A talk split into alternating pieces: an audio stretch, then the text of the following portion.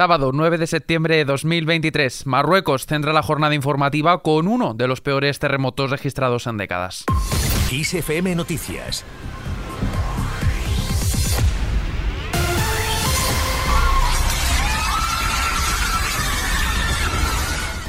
30 segundos bastaron para sacudir Marruecos. Esta pasada noche se ha producido un terremoto que ha sacudido Marrakech, conocida por su patrimonio histórico y que atrae a numerosos turistas cada año y que se ha considerado como el más violento con una magnitud de 7 en la escala Richter.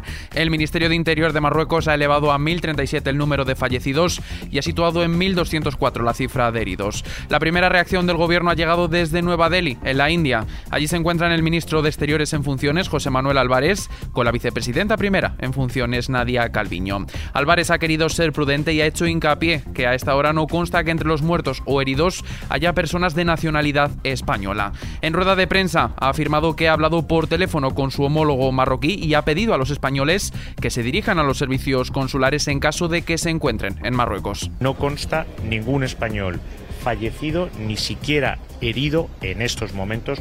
España, y así se lo he trasladado, ha puesto a disposición de Marruecos, si lo consideraran necesario, tanto sus capacidades de rescate como su capacidad de reconstrucción cuando pase este momento en el que lo importante es el momento de rescate y salvar el mayor número de víctimas posibles.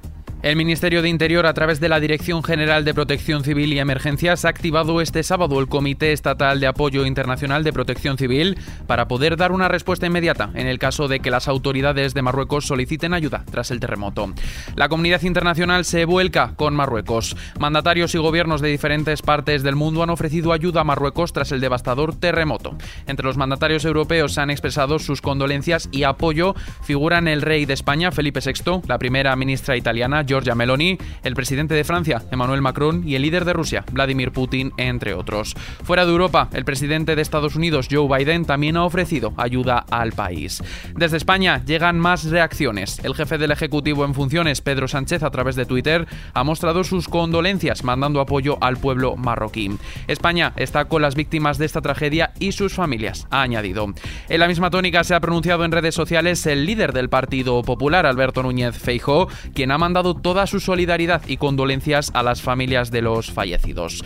Viajamos ahora hasta Nueva Delhi, en la India. La tragedia de Marruecos está muy presente en la cumbre del G20. El primer ministro indio, Narendra Modi, ha tendido su mano para ayudar al país afectado por el terremoto.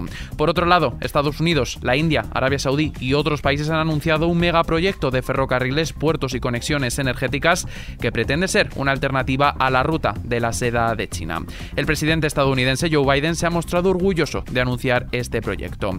En esta cumbre, los grupos se han visto fragmentados en temas como la guerra de Ucrania o la reestructuración de la deuda.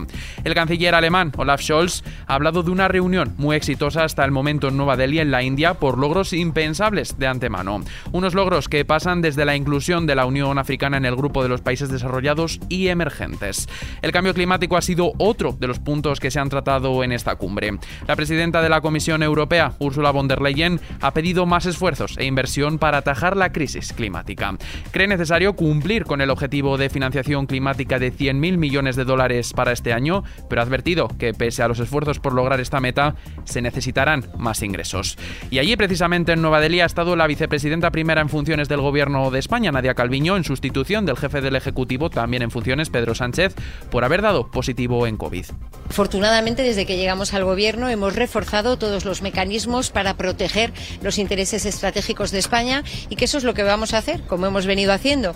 Vamos a analizar eh, la operación con el máximo rigor y eh, tomaremos las decisiones oportunas y activaremos todos los mecanismos adecuados para proteger el interés general, para proteger el interés eh, estratégico de nuestro país, teniendo en cuenta que Telefónica es, por supuesto, una empresa estratégica para España. Así se ha pronunciado la también ministra de Asuntos Económicos en funciones tras la petición de la vicepresidenta segunda del Gobierno en funciones, Yolanda Díaz, de que se pare la compra por parte de la Saudí del 9,9% de Telefónica. Además, se ha mostrado optimista ante la posibilidad de que la cumbre que el G20, que se celebra en Nueva Delhi, salga un claro compromiso de refuerzo de multilateralismo y de mantener la lucha contra el cambio climático y en favor de un crecimiento sostenible. Y en casa, con el reloj corriendo para la investidura, la ministra portavoz del Gobierno en funciones funciones, Isabel Rodríguez, ha vuelto a rechazar una nueva reunión entre el PSOE y el candidato popular Alberto Núñez Feijóo. Además, Rodríguez ha asegurado que Feijóo está solo y desesperado. Que deje de mirar al Partido Socialista para vestir su desnudez. Está solo porque así lo ha querido él, porque ha vinculado su futuro político a Vox, a la extrema derecha. Y su soledad solo tiene una razón, y es que se unió a esos posicionamientos de negar la violencia de género, de atacar la diversidad, de no entender el cambio climático, de censurar la cultura. Y sin salirnos del terreno político. Lo de texto, un 4,6% más de coste que el año anterior son un 30% más caros que en Alemania y también más caros que en Italia o Francia. Y si a eso le sumamos el material escolar de papel, un incremento del 12,7% según datos del INE, pero ya el año pasado subieron un 23%. Y frente a esto, ¿qué hacen las familias? Un enorme esfuerzo son las palabras del secretario de Economía del Partido Popular, Juan Bravo, quien ha denunciado este sábado la fuerte subida de la vuelta al colegio para las familias españolas, que alcanza un 30% más que en 2021, mientras el gobierno en funciones de Pedro Sánchez dice no hace nada al respecto. Cambiamos de asunto para hablar de lo que afecta a nuestros bolsillos, porque la luz da un pequeño repunte. El precio de la electricidad subirá mañana domingo un 1,36% con respecto a hoy, hasta los 102,07 euros el megavatio hora. Con esta cifra son seis ya los días que la luz está por encima de los 100 euros. Momento de sacar papel y boli porque la luz será más cara entre las 9 y las 10 de la noche. Sin embargo, el respiro lo encontraremos entre las 3 y las 4 de la tarde. Con esto, tiempo para echar un vistazo a la previsión meteorológica de mañana domingo. Mañana no podremos dejarnos el paraguas en casa porque tendremos un domingo pasado por agua. Atención en Galicia, Asturias, León y el entorno del Alto Ebro y norte del sistema ibérico porque habrá chubascos y tormentas localmente fuertes. En cuanto a las temperaturas, las máximas irán en descenso en el extremo norte peninsular y sin grandes cambios en el resto. Aún así, en capitales de provincias como Zaragoza se esperan los 35 grados y en Córdoba y Lérida los 34. Y gran parte del país rondará los 30 grados. Las temperaturas mínimas serán suaves, pues esperan en Ávila y Lugo y 14 en Burgos, por ejemplo. Y terminamos felicitando a Dave Stewart.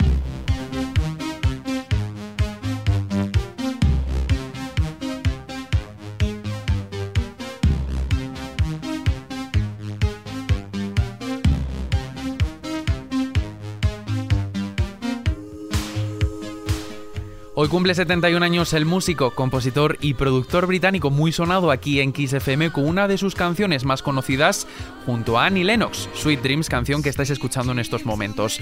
Desde adolescente ya apuntaba maneras, pues comenzó su carrera musical en el grupo folk rock llamado Long Dancer y fue en 1976 cuando conoció a Annie Lennox con la que formó pareja sentimental y el grupo The Tourists, que obtuvieron un 1979 un hit con una versión de I Only Want to Be With You. Un año después acaban su relación y disuelven el grupo. No obstante, continuaron trabajando juntos formando un nuevo proyecto musical llamado The Eurythmics, que se convirtió en la década de los 80 en uno de los dúos pop rock de mayor éxito de todos los tiempos. Aunque volverían a colaborar juntos en 1999 para grabar el álbum Peace, en 1990 se separan y Dave emprende su carrera en solitario. Una carrera en la que ha hecho cameos en películas y anuncios, ha trabajado como director de cine y además ha formado un sello discográfico. Con esta noticia, que por cierto tenéis ampliada en las noticias musicales de xfm.es, lo dejamos por el momento. Ya sabes que tienes toda la información puntual y actualizada en los boletines de XFM y ampliada aquí en nuestro podcast XFM Noticias. Cristina Muñoz nos hace muy buena compañía este fin de semana en los mandos de la realización. Un saludo de Adrián Martín. Feliz fin de semana.